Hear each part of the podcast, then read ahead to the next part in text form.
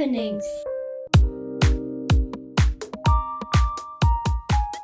Hallo, Hi, Hallo, Hallo, ich bin Senta. ich bin Daphne. ich bin Daniel. ich bin die Schwester Anni. Ich bin Tochter. Tochter. Vater. Freundin von der Familie. Das war auch inkonsequent, weil wir sind nicht Annis Tochter. Aber ja, Ja. das weiß man ja, glaube ich, mittlerweile. So, hallo, herzlich willkommen, neuer Gast hier heute. Ähm, magst du dich einmal kurz vorstellen für alle, die dich nicht kennen wie wir?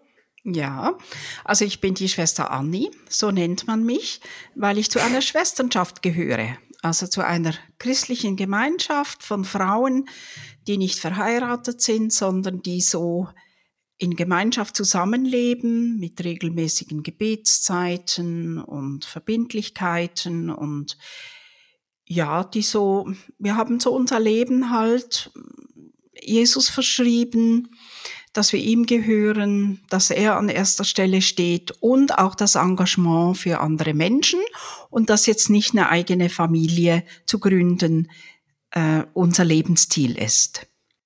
Ja, und die Gemeinschaft, zu der ich gehöre, heißt Steppenblüte, wurde in Basel gegründet und besteht seit Anfang der 70er Jahre. Hm. Krass.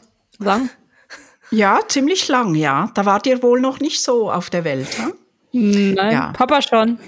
Ich gerade so, genau. Ja, ja, ich bin ja jetzt auch schon 67, bin schon pensioniert und ich habe viel erlebt in meinem Leben. Also ich habe ein sehr reiches und erfülltes Leben, würde ich mal sagen. Ich fühle mich sehr gut und auch jetzt im, im Pensioniertsein erlebe ich ganz viel nochmal Neues.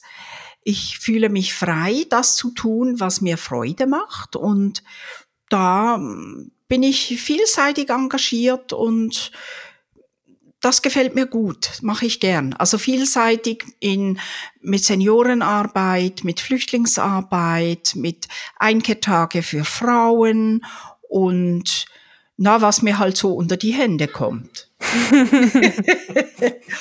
Oder zum Beispiel äh, bei der Familie Terner sein, die jüngeren Geschwister beaufsichtigen und äh, und was mit denen unternehmen. Ich bin ja auch Patentante von eurer kleinen Schwester. Ja. Ja, und das bin ich gern, das macht mir Spaß. Und so komme ich immer mal wieder in eure Familie hinein und kann mich da auch ein bisschen nützlich und unnützlich machen, je nachdem, wie es gerade so aussieht. Kurze Frage, hast du bei deinem ganzen sozialen Engagement ähm, auch Kontakt mit Scheidungskindern zufällig? Oder geschiedenen Familien? Ja, natürlich, ja, weil wir hatten ja 20 Jahre ein Gästehaus in den Bergen und da sind ganz viele Kinder, Kinder und Jugendliche bei uns ein- und ausgegangen und ganz viele verschiedene Familien und auch natürlich geschiedene Familien, getrennte Familien, Scheidungskinder. Ich selber hatte ja in ganz jungen Jahren, schon mit 21, zwei Kinder übernommen aus einer Drogenfamilie. Wegen Drogenprobleme konnten sie die Kinder nicht mehr beaufsichtigen und da kamen die zu uns in die damals ganz neu gegründete Gemeinschaft und die Gemeinschaft hat entschlossen, dass ich für diese Kinder zuständig bin. Und das waren jetzt nicht in dem Sinn Scheidungskinder, ich würde fast sagen noch schlimmer. Äh, Da waren beide Elternteile nicht zurechnungsfähig wegen ihren Drogen- und Suchtproblemen. Ist ja bei manchen Scheidungseltern auch so, dass die nicht zurechnungsfähig sind. Aber in dem Fall war es natürlich krass, weil dann keine Beziehung mehr zu den Kindern war, oder? Ja, weil die Eltern haben zwar den Kontakt zu den Kindern gewünscht, aber der war nicht den Kindern angemessen. Also ja, die kamen ja ganz auch vernachlässigt zu uns oder zu mir. Und ich musste dann sehen, dass die irgendwie seelisch und persönlich überhaupt äh, auf die Beine kamen. Und die Eltern haben die Kinder manchmal ein Wochenende bei sich gehabt und wenn sie dann zurückkamen, dann waren die völlig durch den Wind, weil zum Beispiel die Eltern versucht haben, im Freien zu campen und so urtümliches Leben zu leben und einfach so ihren Fantasien freien Lauf gegeben haben, was aber gar nicht äh, der Behandlung oder der Betreuung von Kindern entsprochen hatte. Ja. Und dann hatte ich immer wieder ein paar Tage zu tun, bis die Kinder wieder einigermaßen, na, ich sage jetzt mal, sozialisiert waren. Glaubst du, nachdem du jetzt sowas erlebt hattest, glaubst du, das wäre auch ein Modell für Scheidungskinder, zu sagen, vielleicht sollten die aus so einer Familie, wenn das gerade akut ist, raus und später erst wieder rein oder so? Ja, ich weiß es nicht, weil bei Scheidungen, es kommt natürlich drauf an, weißt du, wie die verschiedenen Elternteile funktionieren. Also wenn jetzt zum Beispiel wie bei meinen Kindern ein großes Suchtproblem vorhanden ist von beiden Elternteilen, dann müssen die da mal raus.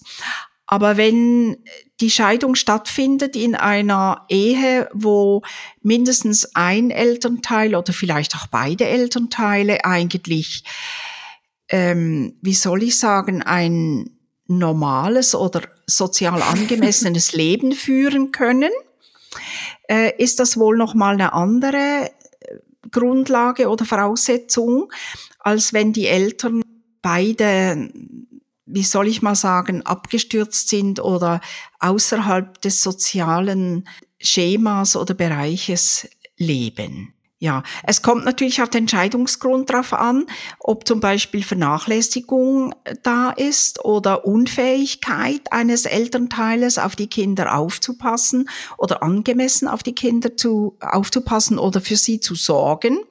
Ich denke, wenn das der Fall ist, dann ist es sicher gut, wenn die Kinder da mal ganz rauskommen. Ja, aber ich kenne auch Kinder, die haben zum Beispiel im Jugendalter äh, sind die selber zum Jugendamt gegangen und haben gesagt, ich will aus meiner Familie raus. Ich will aus meiner Familie raus, sonst bringe ich mich um. Ich habe oh. solche Kinder in meinem Umfeld, also die heute erwachsene Frauen sind. Und wie kamst du mit denen in Kontakt? Also warst du da irgendwie Bezugsperson? Äh, ich kam durch unser Gästehaus kam ich mit diesen mhm. Leuten in Kontakt, weil das war natürlich eine Anlaufstelle, da haben wir Freizeiten angeboten und so. Und da lernst du halt verschiedene Leute kennen.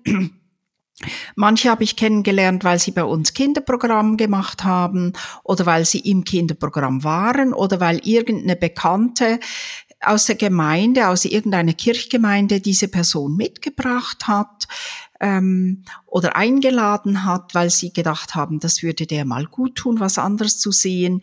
Und so habe ich verschiedene Leute kennengelernt. Ich habe auch eine Weile einem Mädchen Heimat gegeben, die war mit, Moment mal, mit 14, nein, mit 16. Sie hat Abitur gemacht, aber mit 16 hat sie mir erzählt, ähm, ja, sie werde 16 in ein paar Wochen und da würde die Mutter sie rauswerfen. Sie kommt sich vor wie Schneewittchen. Ähm, Schneewittchen, das in den Wald geführt wurde und umgebracht werden sollte, weil die Mutter befürchtete, das Schneewittchen, also ihre Stieftochter, ist schöner. Ich wollte gerade sagen, es war die Stiefmutter. Die Stiefmutter, ja.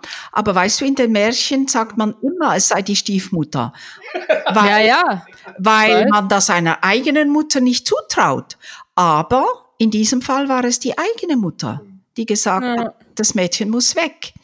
Und ähm, ich habe dann gesagt, wenn das passiert, dass deine Mutter sagt, du musst gehen, dass ich ihr dann helfe.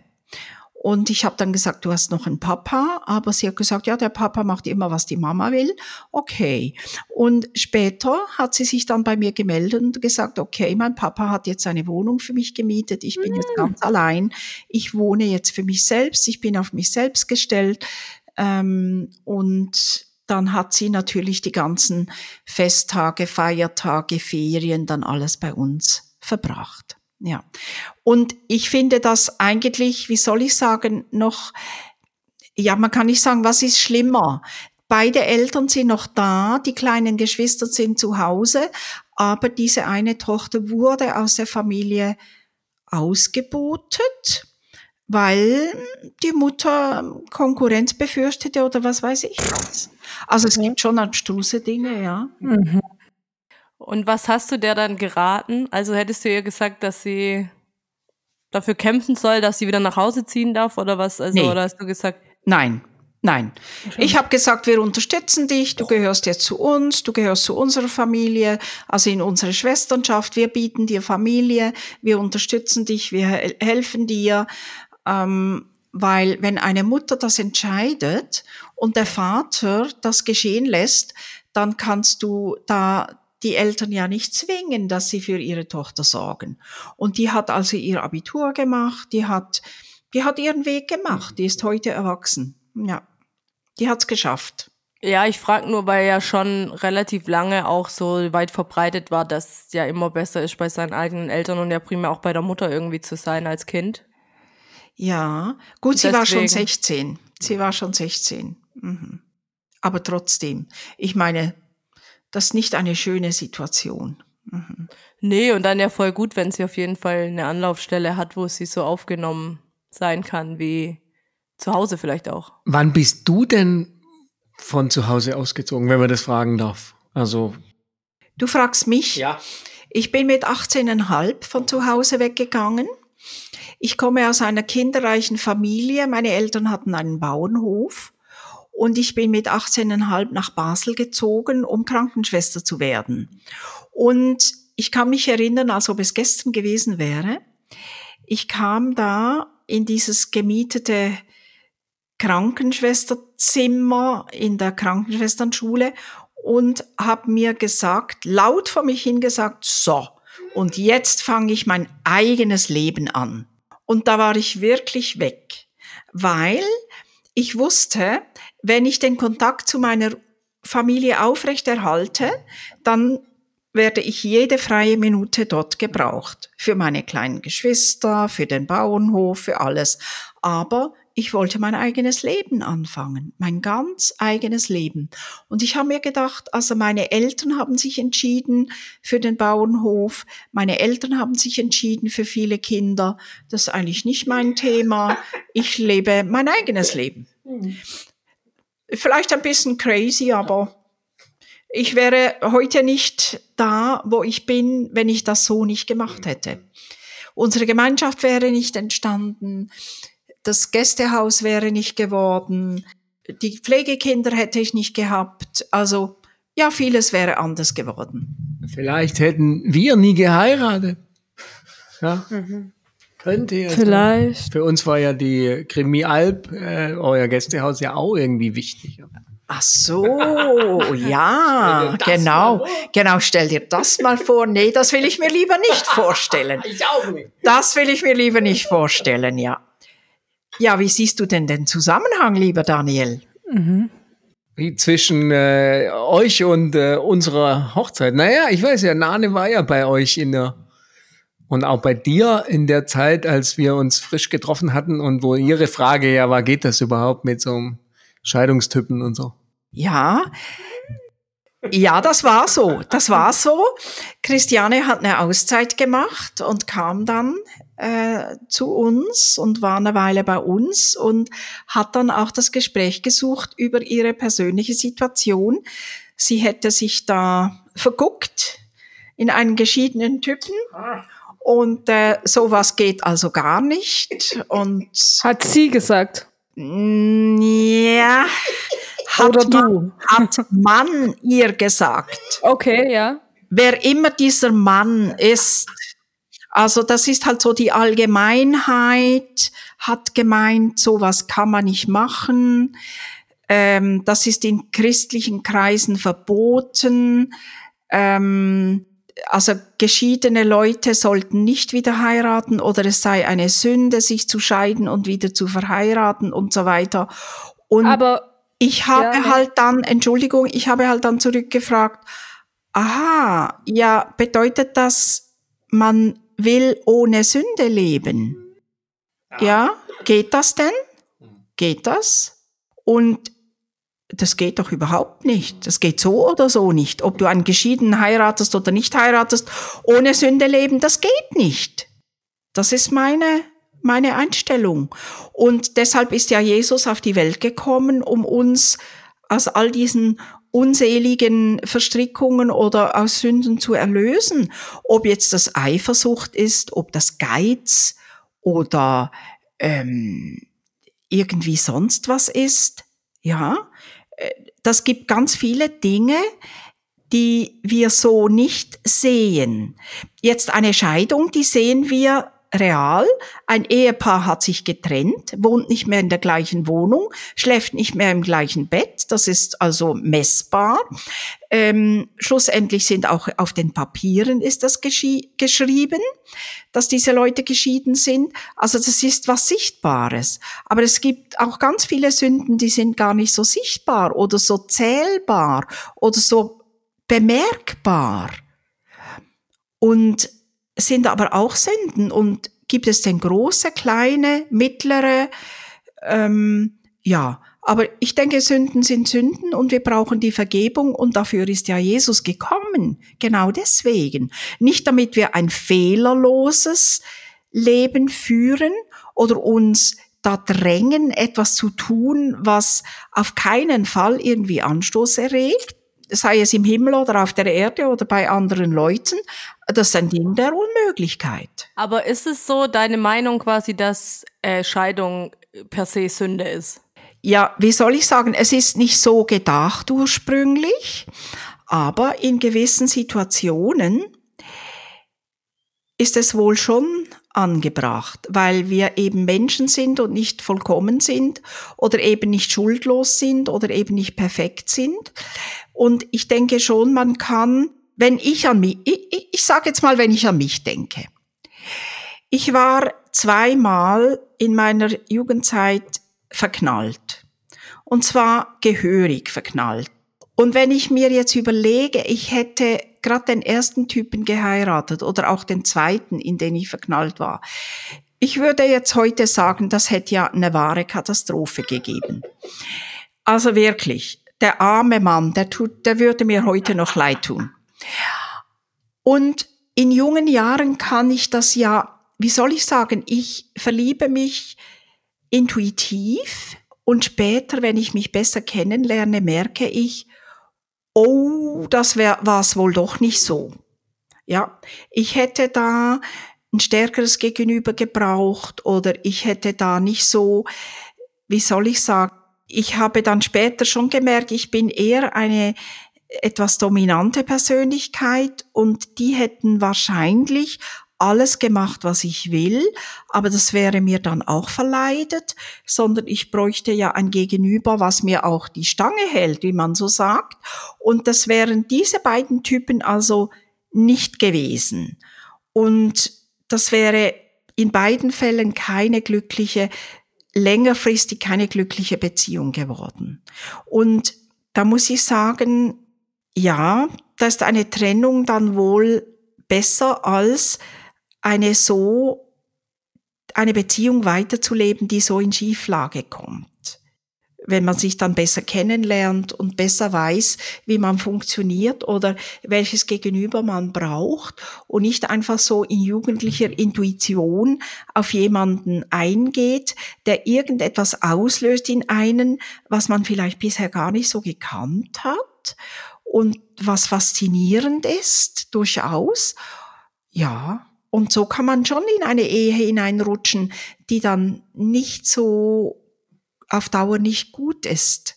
Auch für beide Seiten nicht gut ist, sondern eher störend bis zerstörend in der Beziehung. Leider.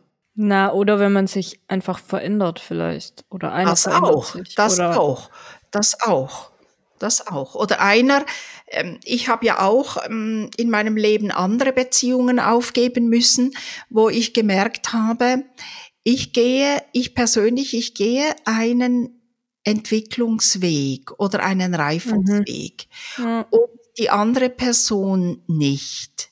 Die bleibt in ihrer Jugendlichkeit stehen, die bleibt in den alten Idealen stehen, in den alten Ansichten und so weiter. Die wächst irgendwie nicht so weiter.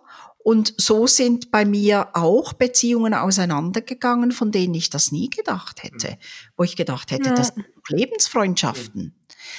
Und ja, da habe ich schon auch viel, viel gelernt über Beziehung, dass das halt auch möglich ist, dass man sich so auseinanderlebt. Und gerade die eine Person, von der ich nie gedacht hätte, das ging vor, na, sagen wir mal dann vor 20 Jahren auseinander, 20 Jahre intensive Beziehung, vor 20 Jahren dann das Auseinandergehen. Die eine Person habe ich kürzlich wieder getroffen, zu einer Aussprache. Wir wollten eigentlich uns noch mal sehen und noch mal so ein bisschen drüber reden, was war da eigentlich und warum eigentlich und so. Und ich habe gemerkt, nee, wir leben unterdessen auf so verschiedenen Ebenen. Das ist ein anderer, der lebt auf einem anderen Stern. Wir finden, wir finden keine Verbindung mehr zueinander. Und dann war für uns beide eigentlich auch geklärt, nee, diese Beziehung ist wirklich zu Ende gegangen. Mhm. Und ja, Papa, sag. Nee, ich, äh, ist ja mega spannend. Ich könnte einfach nur zuhören. Ich wäre jetzt ein bisschen auf ein anderes Thema gesprungen mal. Äh, was deine erste Erinnerung an die zwei äh, Mädels da ist. Erinnerst du dich an deine erste? Ja, ich glaube schon. Ähm, ich habe sie ja in Daniels äh, Gegenwart kennengelernt. Ja, du hast sie mitgebracht. Und ich habe schon gedacht, wow, diese tollen Mädchen müssen das erleben, müssen erleben, dass ihre Eltern auseinandergehen, auseinandergegangen sind. Diese beiden Mädchen, so tolle Mädchen, müssen das erleiden, dass die Eltern sich nicht mehr finden oder sich nicht mehr verstehen oder sich da so auseinandergelebt haben, dass es nicht weitergeht, das ist einfach ein Schmerz. Das war auch für mich ein Schmerz. Euch zu sehen, euch zu erleben. Ja, ich, ich habe euch das nicht gegönnt. Gar nicht. Aber war das damals bei der Hochzeit oder war das davor? Waren wir davor schon mal auf der Kriminalp? Wahrscheinlich bei der Hochzeit, aber vielleicht auch schon vorher. Aber ich habe dann versucht, euch bei der Hochzeit ein bisschen einzubeziehen, das weiß ich noch. Weiß, wisst ihr das noch? Ja. Nee, ehrlich gesagt generell relativ wenig. Ja, weil das war ja für euch nicht so, wahrscheinlich nicht so ein prickelndes Erlebnis, ja. die zweite Hochzeit von eurem Papa mitzuerleben. Aber ähm, ich habe euch dann gebeten, ähm, Verbotsschilder, Eingangsverbotsschilder zu malen, dass die ah. Leute noch nicht ins Esszimmer gehen durften, weil wir dort ganz schön Tisch gedeckt haben. Das war damals mhm. auf der Grimialp, ja. Ähm, und da habt ihr so Totenköpfe gezeichnet. Ah, und die ja. haben wir dann aufgehängt. Ja, das war euer ja. Beitrag. ich hatte mir das zwar ein bisschen anders vorgestellt, das Geil. Plakat, aber ähm, das war halt euch entsprechend und vielleicht auch euch, eurem Empfinden entsprechend ja. oder eurer Laune entsprechend. Und deshalb haben wir natürlich die Totenköpfe da aufgehängt, dass da keiner rein darf. Ja. Oh ja, war aber generell meine Totenkopfphase, die ich da hatte. Also ja, von ja. dem her. Ja. ja. Äh, ja, ich wollte noch was fragen und zwar zu dem vorher, als du gesagt hast, Nane war ja dann da, ähm, eine Auszeit zu nehmen und hat es da dann so erzählt. Ja. Ähm, was hast du ihr denn konkret geraten oder hast du ihr überhaupt was geraten oder wie, ja? Das ist eine gute Frage. Also ich habe sie natürlich erst erzählen lassen. Mhm. Dann habe ich sie noch ein bisschen ausgefragt über diesen Typen, weil ich ja wissen wollte, ist das nur so ein Strohfeuer oder eben ist es so ein eine Faszination von, ja, was ja Personen oder gerade Frau und Mann aufeinander ausüben kann, oder ist da ein bisschen mehr dahinter? Das mhm. wollte ich schon erfahren. Und ich glaube, da habe ich ziemlich viel so sie ein bisschen ausgefragt, was sie von dem Mann erwartet, was sie an dem Mann schätzt, was sie, was sie an dem Mann auffällt. Einfach so ein paar Dinge, um ein bisschen zu hören, was ist es denn, dass sie sich ausgerechnet in Daniel verliebt? Und mhm. sie hat ja auch gesagt, also sie ist nicht der Grund für die Scheidung. Das lief schon vorher. Ja, das war mir auch noch wichtig, oder dass sie da nicht in eine Familie reinfunkt. Mhm. Und dann, warum dieser Mann, warum nicht ein anderer? Ja. Und dann halt das Thema, er hat zwei Kinder und dann, das war eigentlich ein großes Thema. Meine große Frage an Christiane, möchtest du einen Mann heiraten, der zwei Kinder hat? Möchtest du einen Mann heiraten, mit einem Mann leben, der noch eine andere Priorität hat als seine Ehefrau?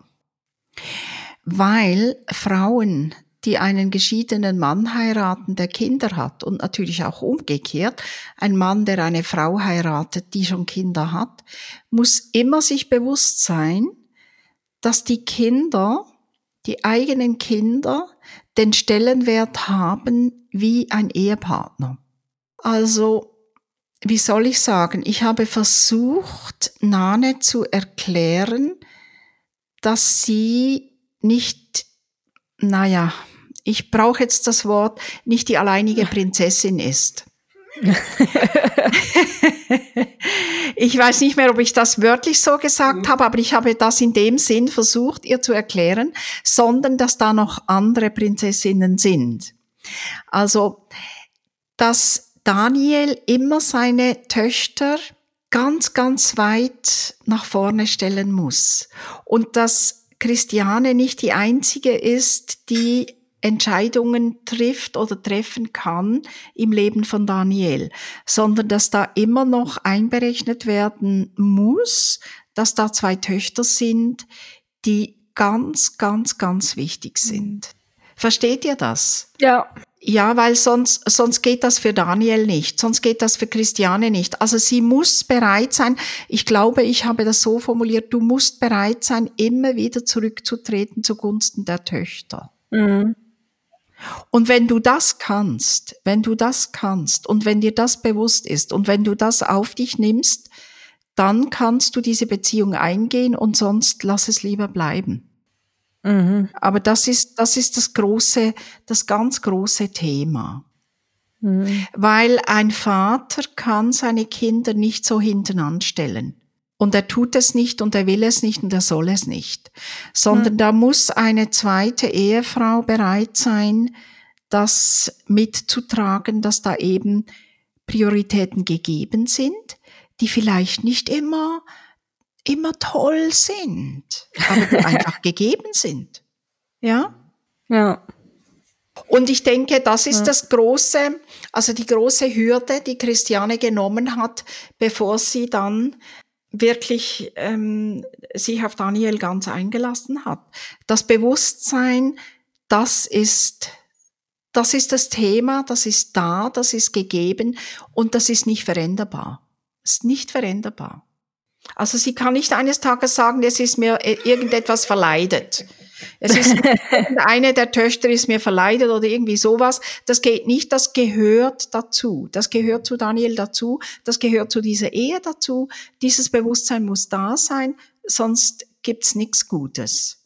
Ja, sonst, ja, ja. Sonst noch jemand zu Wort? Nee, ich wollte nur sagen, das ist auch das, was ich jetzt so. Also, dass es mehr, dass es nicht drum ging, irgendwie, dass der Papa jetzt geschieden ist oder nicht, dass das eher nicht so eine große Rolle eingenommen hat, sondern eher, dass er zwei Kinder hat. Genau. Und dass die Priorität gar nicht so auf der Scheidung liegt, weil, okay, Scheidung, ja. Genau, genau. Okay. Scheidung kann vorkommen. Scheidung kann vorkommen. Und ähm, das sind trotzdem vollwertige Menschen. Ja, genau. Und da ist einfach was schiefgelaufen. Das kann man jetzt so nicht zurückdrehen. Aber das Wichtige ist die Kinder. Und jetzt müssen wir sehen, wie geht es weiter mit Kinder. Mit Ja. Kinder. Das, das war für mich das ganz wichtige Thema, ja. Ja. Ja.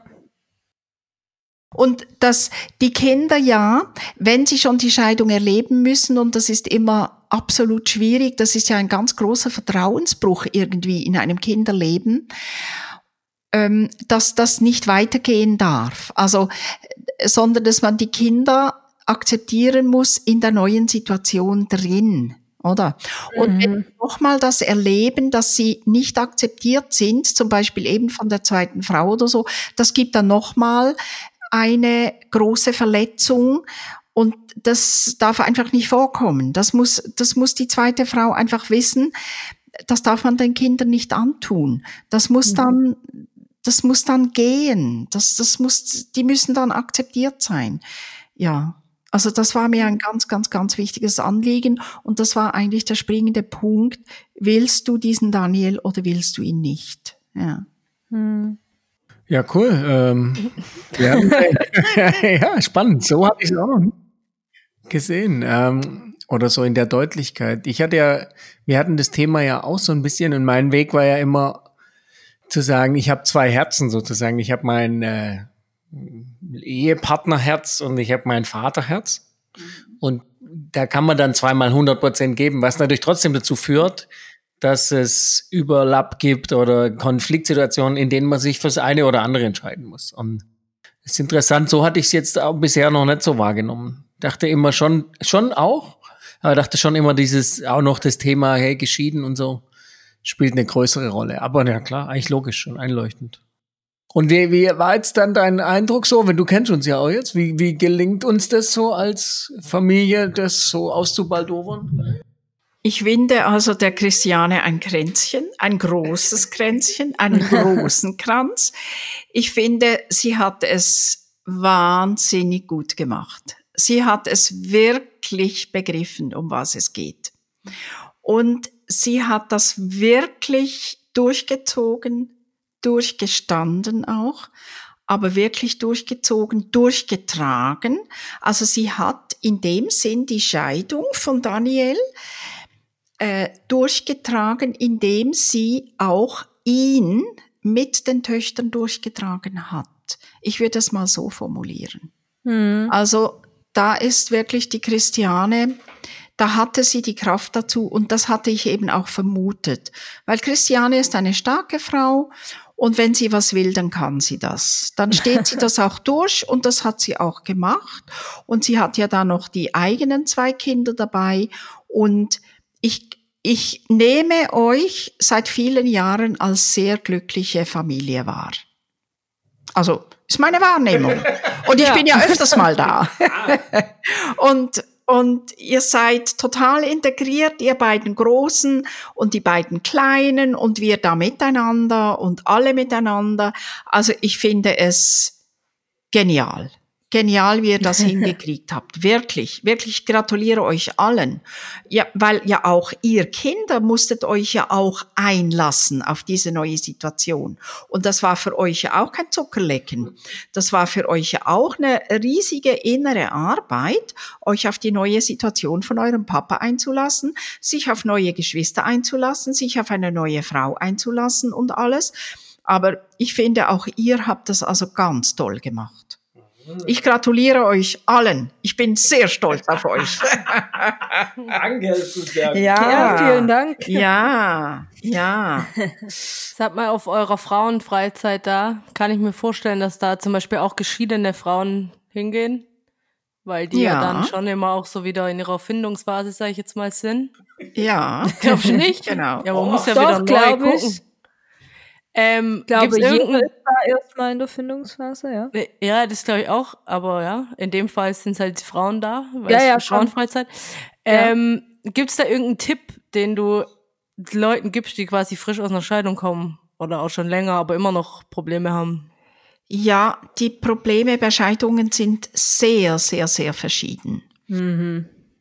Ähm, die einen leiden daran, dass eine Beziehung gescheitert ist, dass sie nicht fähig waren, eine Beziehung zu leben oder dass der Partner nicht fähig war, die Beziehung zu leben.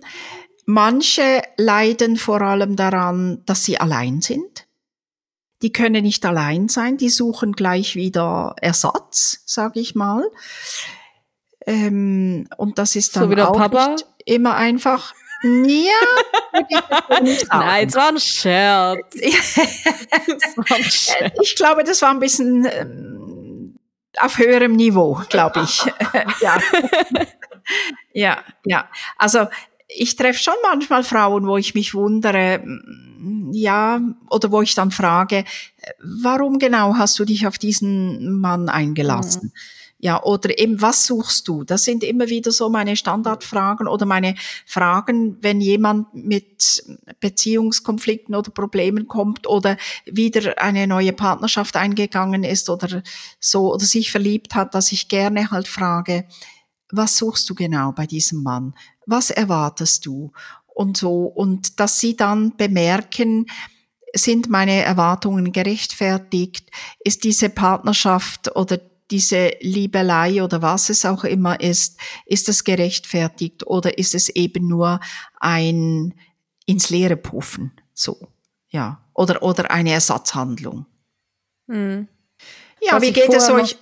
Wie geht so, es, ja, nee, sag. Ja, wie geht es euch heute so jetzt mit eurer Situation? Das würde mich eigentlich noch interessieren. Gut, also wir haben jetzt, wir haben ja auch eine Folge mit der Nani gehabt. Ja. Ähm, wo wir zum Beispiel auch dann nochmal und wir sagen alle, oder ich spreche jetzt für mich einfach, ähm, ich find's gut, so wie es ist. Ähm, es war ein harter Weg zum Teil dahin, aber ja. jetzt, so wie es ist, finde ich's gut. Und ich find's cool, dass wir eine Familie mit vier Kindern sind. Ja. Und dass das alles ja. so funktioniert. Also irgendwie der harte Weg hat sich auch ein bisschen gelohnt. Ja, ja. Ja. Ja, also ich finde vor allem, ich finde, es sind zwei unterschiedliche Sachen. Ich finde, man kann ja einmal angucken, wie geht's uns mit der Scheidung unserer Eltern und wie ja. geht's uns quasi jetzt in einer Patchwork-Familie zu sein, sag ich mal. Ja. Oder auch ja. unser Weg in der neuen Familie, würde ich sagen, es sind zwei unterschiedliche Sachen erstmal. Mhm. Ähm, die, das war ja schon so ein bisschen der ausschlaggebende Punkt, warum man diesen Podcast gemacht hatte, weil wir ja nie wirklich gesprochen hatten darüber. Ja ich glaube, ja, ich glaube im Nachhinein kann man schon sagen, nicht, also es hat niemand so richtig fokussiert einfach. Ähm, primär ist, dass man jetzt nicht drüber reden wollte. Aber das schon, ich glaube, bei jedem zum Teil Sachen gab, die man auch vielleicht einfach nicht besprechen wollte, weil man nicht wusste, was der andere dazu zu sagen ja. hat, so. Und man ja auch nicht immer nur toll war. ja, ja, ja. Ihr habt ähm, ganz viele Schwierigkeiten überstehen müssen. Das ist ja, aber ja auch, also manche, bei manchen Situationen, da waren wir. Wir ja waren auch, auch scheiße, Daphne und ich. Ihr so wart scheiße. So hätte oh. zum Teil schon. Jetzt nicht ausgedrückt, aber wir haben die Situation nicht so gehandelt, wie man sie hätte handeln können. ja, und also. auch in der Situation schon. Also es ist nicht, dass ich rede, ich bin weise, alt und rede über die Vergangenheit, sondern schon so auch, man hätte auch anders reagieren können in der Situation. Und es ja dann schon manchmal auch so ein bisschen das Gefühl ist, vielleicht haben es alle ja vergessen und wenn ich das jetzt erzähle, dann fällt es allen wieder ein. Deswegen ja, ja. war das schon so ein bisschen so. Ähm, und ich finde, also was wir jetzt ja aber auch schon öfter besprochen hatten, ist, dass der allgemeine Umgang halt offener ist. Also das ist jetzt halt nicht mehr die Hürde, die man halt irgendwie hatte, wenn man sowas besprechen will, sondern man kann es jetzt irgendwie einfach sagen, so. Ja, weil ihr natürlich jetzt als unterdessen als Erwachsene miteinander reden könnt. Ja, mhm. ihr seid nicht mehr so voneinander abhängig, oder? Ihr von den Eltern. Und das ist natürlich schon ein Vorteil. Und ich denke, also, so viel vor, also ich würde jetzt euch raten, euch beiden, Daphne und Senta, macht euch nicht zu viele Vorwürfe, dass ihr nicht immer so vorbildlich mit der Situation umgegangen seid, weil ihr wart Kinder. Ihr wart Kinder. Ihr durftet Kinder sein. Ihr durftet Probleme haben. Ihr durftet damit Schwierigkeiten haben. Das war euch erlaubt. Und ich glaube, niemand macht euch Vorwürfe deswegen. Gell? Also mir wäre das ja. noch wichtig. Macht euch selbst keine Vorwürfe. Ich glaube, äh, Daniel oder Christiane, gut, ich kann sie noch fragen, aber ich glaube, niemand macht euch Vorwürfe. Also ich empfinde es gar nicht so. Ja. Nee, genau, ja. das jetzt, das leitet ja auch gut über in das, was ich ja zum Thema Patchwork-Familie so noch sagt. Das hat ja Nane dann ja auch gesagt, als sie da war, dass sie nicht in die Vergangenheit guckt quasi, sondern in die Zukunft. Genau. Und genau. irgendwie sehen kann, was das Positive daran ist. Genau. Und das zum genau. Beispiel finde ich auch, also es ist schon sehr bereichernd auch auf eine Art, die Familie, die wir jetzt haben. Ja. Die nicht so gewesen wäre, wenn Egal, was davon nicht passiert wäre, sage ich jetzt mal. Ja, Ja, genau. Ja, ja, ja, genau, genau. Ich habe auch den Eindruck, ihr könnt euch alle entfalten. Alle. Jedes Familienmitglied bei euch kann sich entfalten auf seine Art und Weise. Und das ist für mich ja ein wichtiger äh, Ansatz, dass ich sagen kann, die Familie ist gut. Ja. Ähm, mit den Vorwürfen, da hast du ja gefragt, ob ich keine Vorwürfe mache. Ich mache mir schon auch Vorwürfe, aber ich fand jetzt gerade so das letzte Jahr ähm, mit dem Podcast so, dass es kein Vorwürfe machen ist, aber dieses die Dinge anschauen und auch wirklich sich mal anhören, wie es euch ging, total wertvoll ist. Also das ist manchmal auch bei mir schon so, hat mich schon auch getroffen, wenn die Mädels erzählt haben, wie es ihnen ging. Woraufhin ich mir dann schon so eine Art Vorwürfe mache. Sicher war die Atmosphäre dann so, dass es uns nicht auseinandergetrieben hat, sondern eher zusammen. Das ist ja, das Schöne dran. Aber gerade da dann schon auch den Wert drin zu sagen, man kann das auch mal benennen und kann dann irgendwie damit umgehen, nochmal drauf zurückkommen, wie ging es euch eigentlich, dass man euch zu wenig gefragt hat und so. Ähm, das ist schon wert. Und deshalb schätze ich das natürlich auch, dass die Mädels äh, von sich aus sagen, sie haben auch ab und zu mal was so nicht so toll gemacht. Das hilft dann natürlich auch, den scheinbar Erwachsenen da mitzumachen. Aber ich finde das ja allgemein, glaube ich, auch einfach nicht unsere Art so ein bisschen. Also wir sind ja eh Leute nicht, die irgendwie immer die Schuld bei anderen suchen. Und auch so in Sachen Schuld, das ist ja auch nix, was präsent ist für uns, sag ich mal. Ja, dass ihr das auf andere schiebt oder so. Mhm. Ja, oder auch einfach, dass ich jetzt sag, dass ich halt eben nicht sag, Schuld ist für mich in dem Sinne kein Thema. Weißt du, im Allgemeinen jetzt, das liegt nicht lascht auf mir, weil ich denke, andere Leute sind schuldig geworden oder ich ihnen, so weißt du. Ja. Oder Ja. auch nicht auf Beziehungen, die wir führen. Also wir haben nicht den Fokus da auf Schuld. Genau, Irgendwie oder gar halt nicht. so auf, Aufrechnung oder so. Ja. Ja, Genau. Ja, Und deswegen ist die Kommunikation ja auch eine andere. Ja, genau. Es hat bestimmt auch genau. viel damit zu tun, dass halt Verletzungen dadurch anders gehandelt werden, so. Ja, genau. Mhm. Weil du Aber- nicht Schuldzuweisungen machst. Mhm. So. Aber die Frage ist ja schon, warum ist es eigentlich so? Weil es ist ja mal die, also warum ist uns das gelungen oder geschenkt oder so? Weil die Voraussetzungen waren ja eher dafür da, dass wir anders umgehen damit, weil wir ja wirklich viel so, so Situationen, ihr habt Situationen erlebt, an denen ihr wirklich nicht schuld wart, die euch aber wirklich schwer betroffen hat. Also wo, woher kommt es? Ja, ich denke, da ist euer christlicher Hintergrund und euer Glaube und euer Vertrauen, das ihr immer wieder in Gott setzt, in Jesus setzt, äh, kommt euch dann natürlich entgegen und ist eine große Erleichterung, eine große Hilfe. Und dass ihr auch wisst, wir sind nicht einfach allein auf der Welt oder nicht einfach einem blinden Schicksal ausgeliefert, sondern da ist noch eine höhere Macht über uns, die uns auch beisteht, hilft, führt, leitet und eben auch den, den Willen und die Fähigkeit zur Versöhnung, Vergebung äh, gibt und nicht einfach nur zur Schuldzuweisung. Ja, das und ganz pragmatisch, das bringt uns ja auch nicht weiter. Das kommt noch dazu. Das kommt noch dazu. Aber ich hatte Ja. das, ich hatte das aber auch mal und aber das, das ist jetzt nicht so, dass ich, das war mein Aha-Erlebnis. Seitdem habe ich das nicht mehr, sondern da ist mir eher nochmal aufgefallen. Ich hatte mal eine Klassenkameradin in der Oberstufe, aber erst. Und es war auch eine ganz tragische Geschichte mit den Eltern, haben sich scheiden lassen. Und der Papa war auch ganz übel tatsächlich. Also hat auch irgendwie so, ich habe damals beim Umzug bei der geholfen und gefühlt habe ich mehr Aufmerksamkeit von dem Papa bekommen als das Kind jemals so. Und hat es auch irgendwie immer wieder wiederholt, wohl im Nachhinein, wie toll das doch gewesen wäre und so, dass ich da dabei gewesen wäre. Und die hat halt versucht, mit allem zu rebellieren, was ging. Also die, keine Ahnung, die hat Ja. angefangen mit, hatte dann eine Magersucht.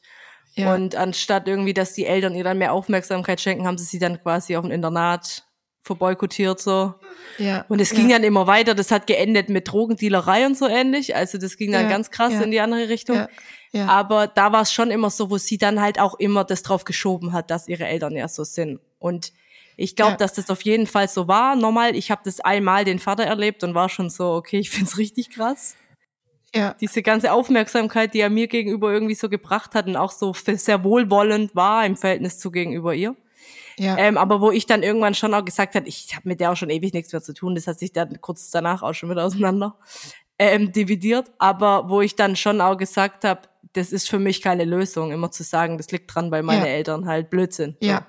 ja. Und es ist bestimmt ein Grund, aber das ist ja nichts, womit jemand weiterkommt und wo es tatsächlich, also man kann ja immer was tun ab irgendwann für sich Genau. selber so. Genau, ich finde nämlich auch, das erklärt oft einiges, aber ich finde trotzdem, dass du irgendwann als Mensch eine gewisse Verantwortung dafür trägst, was du tust und auch deine Kindheit, auch wenn die schlimm war und so, irgendwann sollte der Punkt sein zu sagen, hey, ja, Das wollte ich genau sagen, äh, Senta.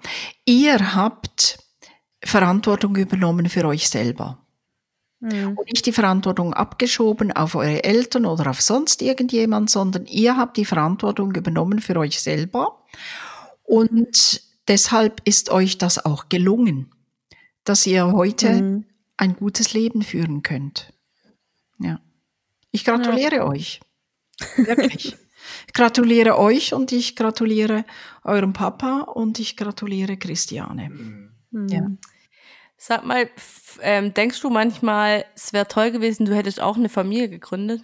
Nicht wirklich, nein. Nein, nicht wirklich. Das wäre mir, glaube ich, ein bisschen zu eng so. Aber ähm, ich habe natürlich auch ähm, ab und zu mal so eine Krise durchgemacht. Ach, heiraten wäre doch auch schön gewesen. Aber mehr nur wegen der Partnerschaft. Aber nicht jetzt eine Familie, sondern wenn ich daran denke, ich habe eine Familie, ein Häuschen im Grünen und so mit einem Gemüsegarten, das schnürt mir eigentlich eher die Kehle zusammen. Aber das, was ich jetzt mache und lebe oder mein ganzes Leben gelebt habe, das passt besser zu mir. Viel besser. Und ja. glaubst du, dass das nie zu vereinbaren wäre mit einer Beziehung? Das, was ich lebe. Ja, und das, wo du jetzt irgendwie sagst, okay, du stellst dir vor, Gemüsegarten und weiß nicht. Ähm, aber glaubst du nicht, dass eine Beziehung auch so flexibel sein können, dass da jeder, dass da keiner einen Gemüsegarten hat? Ja, ich liebe eigentlich Gemüsegarten, aber weißt du so, die, die, weißt du, ich, em- ich persönlich empfinde eine gewisse Enge, wenn ich an meine eigenen vier Wände und an einen Partner denke. Einfach so, ich fühle da so was Abgeschlossenes. Das, das bin ich, weißt du, ich, ich will nicht sagen, dass die Ehen wirklich so funktionieren. Ähm, es einfach für mich ist das so ein bisschen löst das so ein bisschen ein enge Gefühl in mir aus. Ich mache viel lieber, weißt du, dass ich zu eurer Familie komme und da äh, ein bisschen dabei bin. Dann habe ich noch äh, ja meine Pflegetöchter und Pflegesöhne. Da kann ich ein bisschen mit der Familie noch mit dabei unterstützen. Ich bin da Pflegeoma und was weiß ich was alles. Ich kümmere mich um Flüchtlinge, da bin ich Ersatzmutter und so.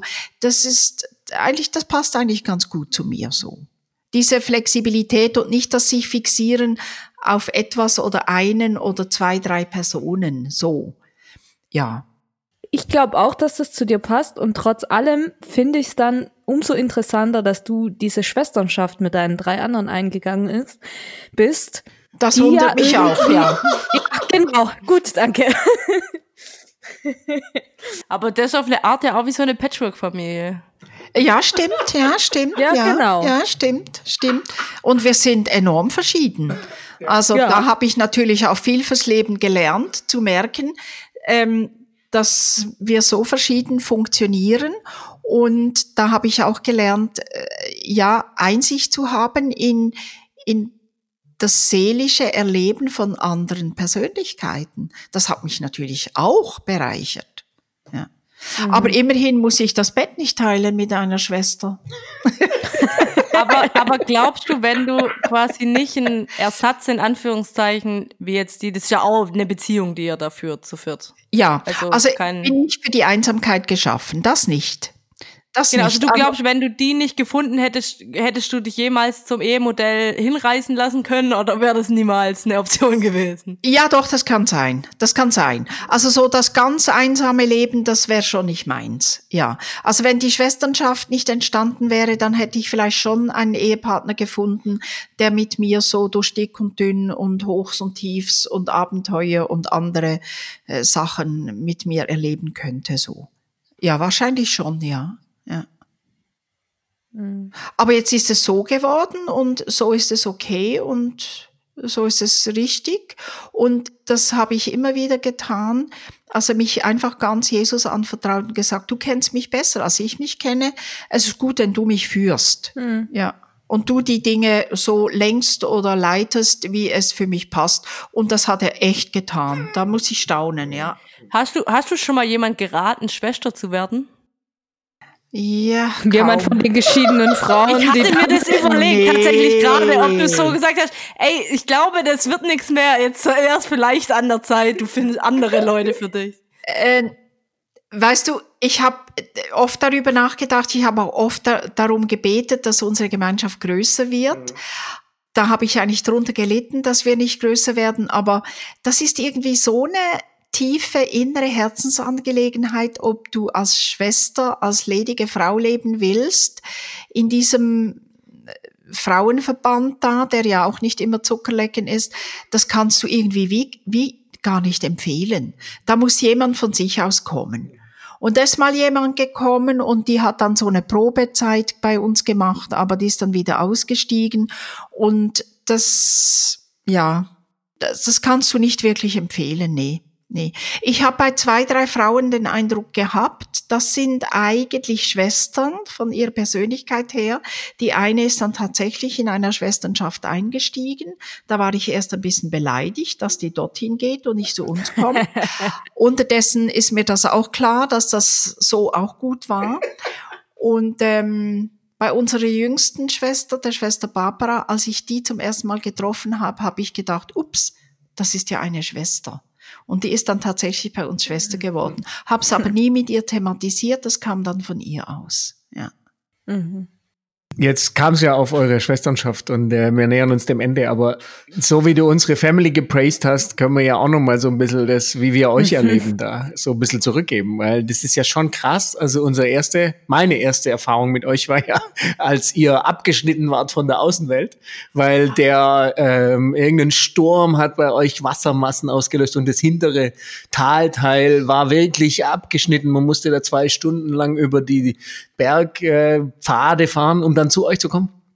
Und ich war so weg vom Schuss gefühlt bei euch und trotzdem so mitten im Leben. Also das war total äh, so, so paradox, weil man ganz weit weg war von Stadt und allem und trotzdem so eine so eine mitten im Leben. Auch wenn man euch da die Emmy, also einfach so, so ein Lachen und, und äh, Genussmensch und ähm, ja Schwester Barbara mit dem wie sie ist und äh, also wie man euch erlebt hat, das war einfach irgendwie crazy und vor allem fand ich immer interessant, so wie heute jetzt wieder durch eure besondere Lebensart trotzdem so viel Einblick in, in Beziehungen, in, in, in Elternschaft und so, wo man sich fragt, ja, wie kommt das? Also für uns war das immer, für mich, ich spreche jetzt mal nur für mich, für mich war das immer sehr, äh, sehr speziell und irgendwie so ein kleines, kleines Wunder, äh, wie ich euch da erlebt habe. Und äh, da bin ich auch sehr, sehr dankbar dafür. Das sage ich jetzt nicht nur, weil du uns vorher so gelobt hast, aber es ergibt sich jetzt so schön. Ja, danke doch. Da, das kann ich eigentlich bestätigen, dass wir immer so mitten im Leben gestanden sind, weil wir ja auch durch die vielen Gäste, die bei uns waren, mitten Mhm. ins Leben hineingezogen wurden und uns auch um die Themen dieser Menschen gekümmert Mhm. haben und dadurch auch ähm, immer wieder in der Bibel gesucht haben, wie leitet sie uns ins wahre Leben? Ja, in das erfüllte Leben. Und was gibt sie uns für Tipps, dass wir ein erfülltes und gutes Leben führen können? Und da haben wir immer ganz viele Schätze gefunden. Ja, ich wollte das auch, ich wollte in eine ähnliche Richtung gehen. Und zwar ist mir das bei, keine Ahnung, jetzt schon ein paar Besuche her, keine Ahnung, zwei, drei oder so, da ist mir das nämlich aufgefallen, wo ich auch dachte, ihr habt irgendwie so lang so ab vom Schuss gelebt, sag ich mal, und du bist jetzt trotzdem, also ich kenne Leute in deinem Alter, die sind wesentlich verschlossener gegenüber vielem im Leben und sind nicht so aufgeschlossen von wegen, keine Ahnung, so weltannehmend und ich gehe jetzt mal meine Fahrradtour alleine machen oder sowas. Ja, Ja. Das würden die nicht machen. Nee, Ja, aber das, ja. ich habe da auch noch ein Und- Beispiel für, ich darf dich kurz unterbrechen, du darfst Ja, klar. reden. Ähm, ich habe eine Arbeitskollegin, die versuche ich auch gerade zum Podcast zu überreden und die ist so alt wie ich. Und die bei der Vorstellung alleine, da dreht sie durch. Und ja, so, und dann der Outer Charlie zum Beispiel, der sagt, er möchte gern Mhm. Fragen, auf die er sich vorbereiten kann und so. Und das war irgendwie witzig, weil du vorher gesagt hast, ja, gucke ich mir halt mal, wenn dann, ich weiß auch nicht, über was die reden wollen, aber wenn sie mir dann Fragen stellen, dann kann ich da irgendwie schon drauf reagieren, so. Und da habe ich auch gedacht, ey, da ziehe ich den Hut, wenn ich das so Mhm. sehe, wie andere Leute das irgendwie so, vielleicht auch noch nicht, vielleicht kommen andere noch dazu so, das Ja. weiß man ja immer Ja. nicht. Aber Ja. trotzdem würde ich jetzt sagen, dass, also so wie du auch in deinem Alter dich verhältst, so Ja. gegenüber solchen Situationen, das ist schon auf jeden Fall einzigartig auf eine Art auch. Ah ja, ja, da habe ich gar keine Probleme, danke. Ja, ich weiß nämlich noch, weil als es hieß, ihr seid so eine Schwesternschaft, habe ich mir da was anderes drüber vorgestellt, was da für Ach Leute ja. sind damals. Ach ja, das haben Die viele. Kappen, die Kappen haben mir gefehlt. Ja, Die Kappen, die Hauben, Hauben Ja, genau. sind das, Daphne, Ja, was- Hauben. Ja, Hauben, Entschuldigung, Hauben. Nee, aber was mir zum Beispiel auch aufgefallen ist, war, dass euer, euer, eure Kette, gell, das ist ja euer verbindendes Element. Ja, ja, der Anhänger, Genau das, Kreis mit Kreuz drin. Genau. Ja. Und ein Ring, der aussieht, als ob es ein Ehering wäre. Der kleine Ring da. Ähm, weil wir haben uns überlegt, ähm, was ist heute das Zeichen einer Frau, die nicht frei ist, also die vergeben ist, also ob sie verheiratet wäre. Früher kamen sie unter die Haube. Und die Hauben, die bestehen jetzt noch in vielen Schwesternschaften. Aber die verheirateten Frauen tragen natürlich längst keine Hauben mehr. Ja, weil die kamen unter die Haube beim Heiraten und deshalb haben die Schwestern auch Hauben getragen. Nur die Ehefrauen haben sie abgeschafft und da haben wir uns überlegt, was sind heute die Zeichen einer Frau, die nicht mehr frei ist. Da haben wir, sind wir auf den Ehering gekommen. Deshalb tragen wir einen Ring und zur Erklärung, dass wir nicht einfach nur verheiratet, äh, Entschuldigung, dass wir nicht einfach verheiratete Frauen sind, haben wir noch den Anhänger dazu gemacht, äh, die alle denselben haben, ja. Also ich wollte das verheiratet, das nur ist mir rausgerutscht. Also ähm, ich verachte natürlich die Ehe nicht, sondern ich denke, die Ehe ist doch eine große innere Arbeit auch, ähnlich wie das Zusammenleben in der Schwesternschaft ist auch eine Arbeit, sich immer wieder zu akzeptieren, zu respektieren, ähm, sich wertzuschätzen. Ja, das ist auch eine große Arbeit. Wir wurden ja immer wieder gefragt, wir Schwestern, ja, ist es nicht schlimm, ja, keinen Partner zu haben? Und da habe ich immer gesagt, ja, was ist schwerer? In einer Ehe die Sexualität auszuleben und dann treu zu sein? Oder sich zu entscheiden, die Sexualität nicht auszuleben und dann auch dem treu zu sein? Ich denke, was ist schwieriger, das eine oder das andere? Da möchte ich jetzt die Hand nicht umdrehen. Ich kann mir auch vorstellen, wenn man die Sexualität auslebt und dann sieht man jemand, wo man denkt, oh, das wäre auch noch toll mit dem oder mit der, ähm, ist es dann schwieriger zu widerstehen oder Entscheidungen zu treffen für seinen Lebensstil oder für mich, die ich ja beschlossen habe, nicht auszuleben. Wenn ich jemanden sehe, den ich attraktiv finde, ja, dann treffe ich auch meine Entscheidungen. Und ich habe mir immer die Situation zu Ende gedacht. Wenn ich einen Mann gesehen habe, der mir gefallen hat, habe ich immer wieder gedacht, ja, was würde das jetzt bringen? Oder wie würde das jetzt gehen? Und dann habe ich immer wieder gedacht, nee, nee, es lohnt sich nicht. Das Haus mit Gemüsegarten gesehen. Nee, nicht nur, nicht nur. Aber äh, ich wollte immer meinen Lebensstil so nicht aufgeben. Das bedeutet, ich lasse mich nicht auf eine Beziehung ein. Punkt. Und ich bin gut gefahren damit. Es geht mir gut. Ich bin glücklich, bin fröhlich. Meistens. So wie das Leben halt auch so etwas Auf und Abs gibt, ja, das ist ganz klar. Da muss man durch. Aber welches Leben hat das nicht? Und man reift ja auch an diesen Dingen. Und das hat ja auch seine Chancen. Gab's mal richtig Ärger bei euch? In der Schwesternschaft. Ja. Oh, hoffentlich muss ich dir Jeden das Tag. jetzt nicht noch aufzählen, du. Ja, aber das, schon mal so, dass du dachtest, das wird nichts mehr, jetzt ist vorbei hier. ja, das gab's. Das gab's, dass ich gedacht habe, jetzt, jetzt, jetzt, jetzt habe ich so einen Streit vom Zaun gebrochen, von mir aus gesehen. Jetzt wahrscheinlich jetzt, jetzt geben die anderen auf. Das stecken sie nicht ein. Aber über was streitet man dann so? Über verschiedene Meinungen. Ah. Weil, Oh, äh, ja. ja. wenn die nicht meiner Meinung sind, mein lieber Schorle, du, Das ist nicht so gut. Naja, nee, aber weißt du, ich habe ja auch viel gelernt, weil ich immer wieder gedacht habe, also wenn drei meine allerbeste Idee nicht als die allerbeste Idee erkennen, dann sind doch drei zu eins. Und da muss ich doch irgendwie eingestehen, dass dann wahrscheinlich an meiner Idee doch irgendetwas nicht so das Gelbe vom Ei ist. Naja, ich habe was gelernt auch. Mhm.